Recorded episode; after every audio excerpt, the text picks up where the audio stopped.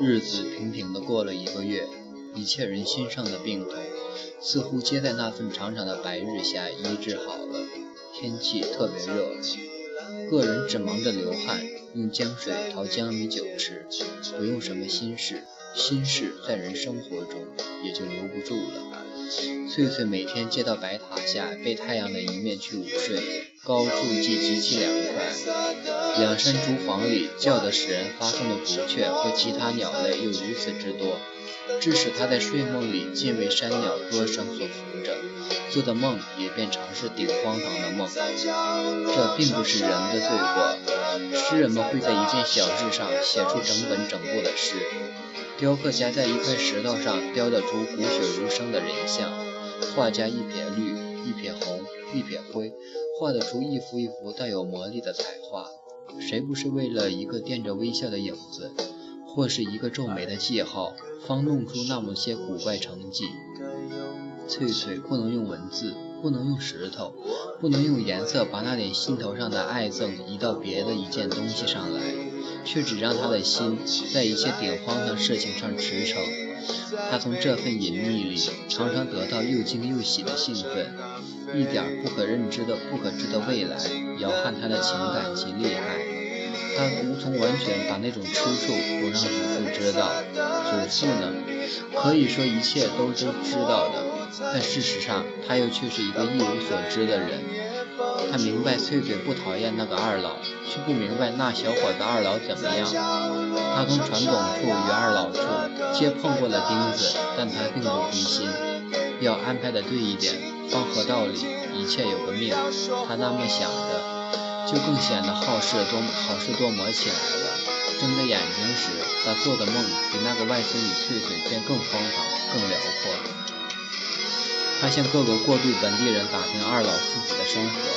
关切他们如同自己家中人一样，但也古怪，因此他却怕见到那个陈总同二老了。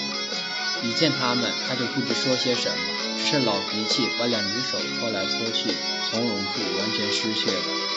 二老父子方面皆明白他的意思，但那个死去的人却用一个凄凉的印象镶嵌在父子心中，两人便对于老船夫的意思俨然全不明白似的，一同把日子打发下去。明明白白，夜来并不做梦。早晨同翠翠说话时，那做祖父的会说：“翠翠，翠翠，我昨晚做了个好不怕人的梦。”翠翠问：“什么怕人的梦？”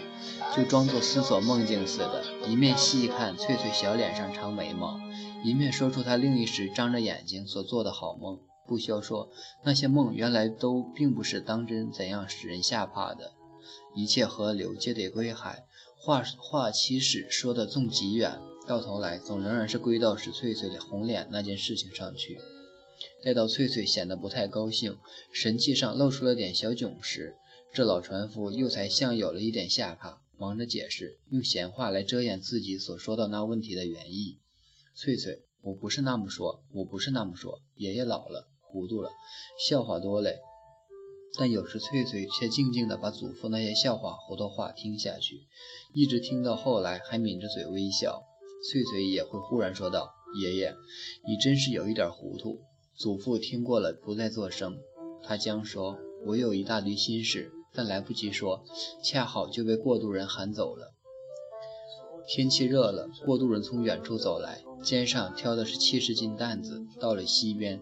贪凉快，不及走路，必蹲在岩石下茶缸边喝凉茶，与同伴交换吹吹棒、烟管，且一面与弄渡船的攀谈，许多子虚乌有的话，皆从皆从此说出口来，给老船夫听到了。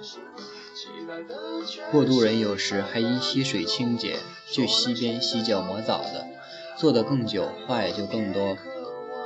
祖父把些话转说给翠翠，翠翠也就懂得许多事情。货物的价钱涨落呀，坐轿搭船的用费呀，放木浆的人把那木尖从滩上留下时，十来把大轿子如何活动呀？在小船上吃荤烟，大脚娘如何烧烟呀？无一不备。罗宋二老从川东押物回到了茶洞，时间已近黄昏了，西面很寂静。祖父同翠翠在菜园地里看萝卜秧子，翠翠白日中觉睡久了些，觉得有点寂寞，好像听人嘶声喊过度，就争下先走下西边去。下坎时，见两个人站在站在码头边。斜阳里，背身看得极分明，正是挪送二老同他家中的常年。翠翠大吃一惊，同小时候见到猎人一样，回头便向竹林里跑掉了。但那两人在西，两个在西边的人，听到脚步响时，一转身，也就看明白这件事情了。等了一下，再也不见人来，那常年又嘶声音喊过渡。老船夫听得清清楚楚，却仍然蹲在萝卜秧地上数菜，心里觉得好笑。他已见到翠翠走去，他知道必是翠翠看明白了过渡人是谁，故蹲在那高岩上不理会。翠翠人小不管事，过渡人求他不干，奈何他不得，故只好撕着个喉咙叫过渡了。那常年叫了几声，见无人来，就停了，童二老说：“这是什么玩意儿？难道老的害病弄翻了，只剩下翠翠一个人了吗？”二老说：“等等看，不算什么。”就等了一阵，因为这边在静静的等着。原地上，老船夫却在心里想：难道是二老吗？他仿佛担心搅恼了翠翠似的，就仍然蹲着不动。但再过一阵，西边又喊起过渡来了，声音不同了一点。这才真是二老的声音。生气了吧？等久了吧？吵嘴了吧？老船夫一面胡乱估着，一面跑到西边去。到了西边，见两个人夜已上了船。其中之一正是二老，老船夫惊讶地喊叫：“呀，二老，你回来了！”年轻人很不高兴似的：“回来了？你们这渡船怎么的？等了半天也不来个人。我以为……”老船夫四处一望，并不见翠翠的影子，只见黄狗从山上竹林里跑来，知道翠翠上山了，便改口说：“我以为你们过了渡，过了渡。”不得你上船，谁敢开船？那常年说着，一只水鸟掠着水面飞去。翠鸟归科了，我们还得赶回家去吃夜饭。早嘞，过河街早嘞。说着，老船夫已经跳上了船，且在心中一面说着：“你不是想乘骑这渡船吗？”一面把船索拉动，船便离岸了。二老，路上累得很。老船夫说着，二老不置可否，不动感情听下去。船拢了岸，那年轻小伙子从家中常年挑担子翻山走了，那点淡漠印象留在老船夫心上。老船夫于是，在两个人身后捏紧拳头，威吓了三下，轻轻地吼着，把船拉回去了。翠翠向竹林里跑去，老船夫半天还不下船。这件事从罗宋二老看来，前途显然有点不利。虽老船夫言间之词，无一句话不再说明这事有变。但那畏畏缩缩的说明极不得体。二老想起他的哥哥，便把这件事曲解了。他有一点愤愤不平，有一点气恼。回到家里第二第三天，中寨有人来探口风，在河街顺顺家中住下，把话问及顺顺，想明白二老是不是还有意接受那座新碾房。顺顺就转问二老自己意见怎么样。二老说：“爸爸，你以为这是为你？”家中多做碾房多个人，你可以快活，你就答应了。若如果为的是我，我就好好去想一下，过些日子再说他吧。我还不知道我应当得做碾房，还是应当得一只渡船。我的命里或许我只是个撑渡船、撑渡船的。探口风的人把话记住，回中寨去报命。到必须举过渡时，见到了老船夫，想起二老说的话，不由得不咪咪地笑着。老船夫问明白了，他是中寨人，就又问他过茶洞做什么事。那心中有分寸的中寨人说什么也不做，只是过河街总船总顺顺家里坐了一会儿，无事不登三宝殿，坐了一定就有话说。话倒说了几句，说了些什么话，那人不再说了。老船夫却问道：“听说你们中寨人想把大河边一座碾房，连同家中闺女送给和尚？”河街上顺顺，这事情是不是有了点眉目？那中寨人笑了。事情成了，我问过顺顺，顺顺很愿意同中寨人结亲家。又问过那小伙子，小伙子意思怎么样？他说：我眼前有，我眼前有座碾房，有条渡船。我本想要渡船，现在就决定要碾房吧。渡船是活动的，不如碾房固定。这小子会打算盘呢。中寨人是个米厂经纪人，话说的极有斤两。他明知道渡船指的是什么，但他可并不说穿。他看到老船夫口唇蠕动，想要说话，中寨人便又抢着说道：“一切皆是命，半点不由人。可怜顺顺家那个大佬，相貌仪表堂堂，会淹死在水里。老船夫被这句话在心里戳了一下，把想问的话噎住了。中间人上岸走去后，老船夫闷闷地立在船头，吃了许久，又把二老日前过渡时落寞神气温习一番，心中大不快乐。翠翠在塔下玩得极高兴，走到溪边高岩上，想要祖父唱唱歌，见祖父不理会他，一路埋怨赶下溪边去。到了溪边，方见到祖父神气十分沮丧，不明白什么原因。翠翠来了，祖父看见翠翠的快活黑脸，粗鲁的笑笑。对稀有扛货物过度的，便不说什么，沉默地把船拉过溪，到了中心，却大声唱起歌来了，把人渡过了溪。祖父跳上码头，走进翠翠身边来，还是那么粗鲁地笑着，把手抚着头额。翠翠说：“爷爷怎么了？你发烧了？你躺到阴下去歇歇，我来管船。你来管船，好，这只船归你管。”老船夫似乎当真发了烧，心头发闷。虽当着翠翠还显出硬扎样子，独自走回屋里后，找寻的一些碎瓷片，在自己腿上、臂上扎了几下，放出了一些污血，就躺到床上床上睡了。翠翠自己守船，心中却古怪的快乐，心想：爷爷不为我唱歌，我自己会唱。他唱了许多歌。老船夫躺在船上。闭眼，闭着眼睛，一句一句听下去，心中极乱。但他知道这不是能够把他打倒的大病，他明天就仍然会爬起来的。他想明天进城，到河界去看一看，又想起许多旁的事情。但到了第二天，人虽起了床。头还沉沉的，祖父当真已病了。翠翠显得懂事了些，为祖父煎了一罐大发药，逼着祖父喝，又在屋后菜园地里摘取些蒜苗，泡在米汤里做酸菜酸蒜苗。一面照料全船只，一面还时时刻刻抽空赶回家里来看祖父，问这样那样。祖父可不说什么，只是为一个秘密痛苦着。躺了三天，人居然好了，屋前屋后走动了一下，骨头还硬硬的。心中惦念到一件事情，便预备进城过河街去。翠翠看不出祖父有什么要紧事情，必须当天进城，请求他莫去。老船夫把手搓着，估量到是不是应说出那个理由。翠翠一张黑黑的瓜子脸。一双水汪汪的眼睛使他吁了一口气。他说：“我有要紧事情，得今天去。”翠翠苦笑着说：“有多大要紧事情？还不是……”老船夫知道翠翠脾气，听翠翠口气有点不高兴，不要不再说要走了，把预备带走的竹筒同扣花搭链搁在茶条几凳上，带点谄媚笑着说：“不去吧，你担心我会摔死，我就不去吧。”我以为早上天气不很热，到城里把事情办完了就回来，不去也得。我明天去。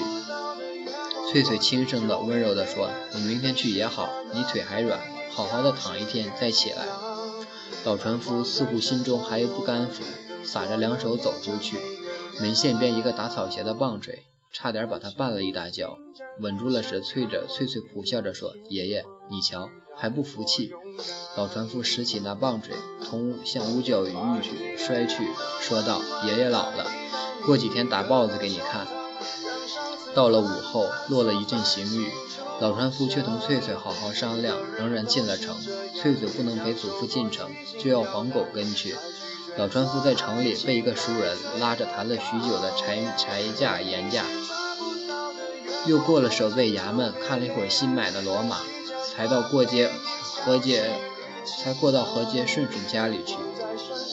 到了那里，见到顺顺正同三个人打纸牌，不便谈话，就站在身后看了一阵牌。后来顺顺请他喝酒，借口病倒，病刚好点，不敢喝酒，推辞了。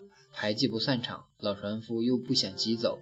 顺顺似乎并不明白他等着有何话说，却只注意手中的牌。后来老船夫的神气倒为另外一个人看出了，就问他是不是有什么事情。老船夫方才扭扭捏捏照老方子搓着他那两只大手，说别的事没有，只想同船总说两句话。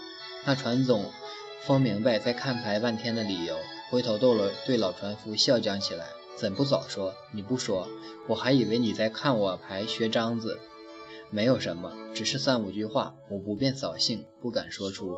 船总把牌向桌上一撒，笑着向后房走去了。老船夫跟在身后。什么事？船总问着，神气似乎先就明白了他来此要说的话，显得略微有点怜悯的样子。我听一个中寨人说，你预备同中寨团团总打亲家，是不是真事？传总见老船夫的眼睛盯着他的脸，想得到一个满意的回答，就说有这事情，那么答应，意思却是有了你怎么样？老船夫说真的吗？那一个又很自然地说真的，意思却依旧包含了真的又怎么样？老船夫装得很从容地问二老呢？老船总问，船总说二老坐船下桃园好些日子了，二老下团要下桃园的事。原来还同他爸爸吵了一阵才走的。船总性情虽异常豪爽，可不愿意间接把第一个儿子弄死的女孩子又来做第二个儿子的媳妇，这是很明白的事情。若照当地风气，这些事认为只是小孩子的事，大人管不着。二老当真喜欢欢喜翠翠，翠翠又爱爱二老，他也并不反对这种爱怨纠缠的婚姻，但不知怎么的。老船夫对于这件事的关心，使二老父子对于老船夫反而有了一点误会。船总想起家庭间的近事，以为全与这老而好事的船夫有关，虽不见诸形色，心中却有个疙瘩。船总不让老船夫再开口了，就语气略粗地说道：“伯伯，算了吧，我们的口只应当喝喜酒了，莫再。”只替女儿女唱歌，你的意思我全明白，你是好意。可是我也求你明白我的意思。我以为我们只应当谈点自己分上的事情，不适于再想些年轻人的门路了。老船夫被一个闷拳打倒后，还想再说两句话，但船总却不让他有再有说话机会，把他拉到牌桌边上去。老船夫无话可说，看看船总时。船总虽还笑着谈了许多笑话，心中却似乎很沉郁，把牌用力掷到桌上去。老船夫不说什么，带起他那个斗笠，自己走了。天气还早，老船夫心中很不高兴，就进城去找养马兵。那马兵正在喝酒。老船夫虽推病，也免不了喝个三五杯。回到必须举，走得热了一点。又用溪水去抹身子，觉得很疲倦，就要退退守船，自己回家睡去了。黄昏时天气十分郁闷，西面各处飞着红蜻蜓，天上已起了云，热风把两山竹黄吹得声音极大，看样子到晚上必落大雨。翠翠守在渡船上，看着那些西面飞来飞去的蜻蜓，心也极乱，看祖父脸色惨严惨惨的，放心不下。便又赶回家中去，先以为祖父一定早睡了，谁知道还坐在门线上打草鞋。爷爷，你要多少双草鞋？床头上不是还有十四双吗？怎么不好好的躺一躺？老船夫不作声，却站起身来，昂头向天空望着，轻轻地说：“翠翠，今晚要落大雨，响大雷的，回头把我们的船系到檐下去。这雨大哩。”翠翠说：“爷爷，我真吓吓怕。”翠翠怕的似乎并不是晚上要来的冷雨，老船夫似乎也懂那个意思，就说：“怕什么？一切要来的都得来，不必怕。”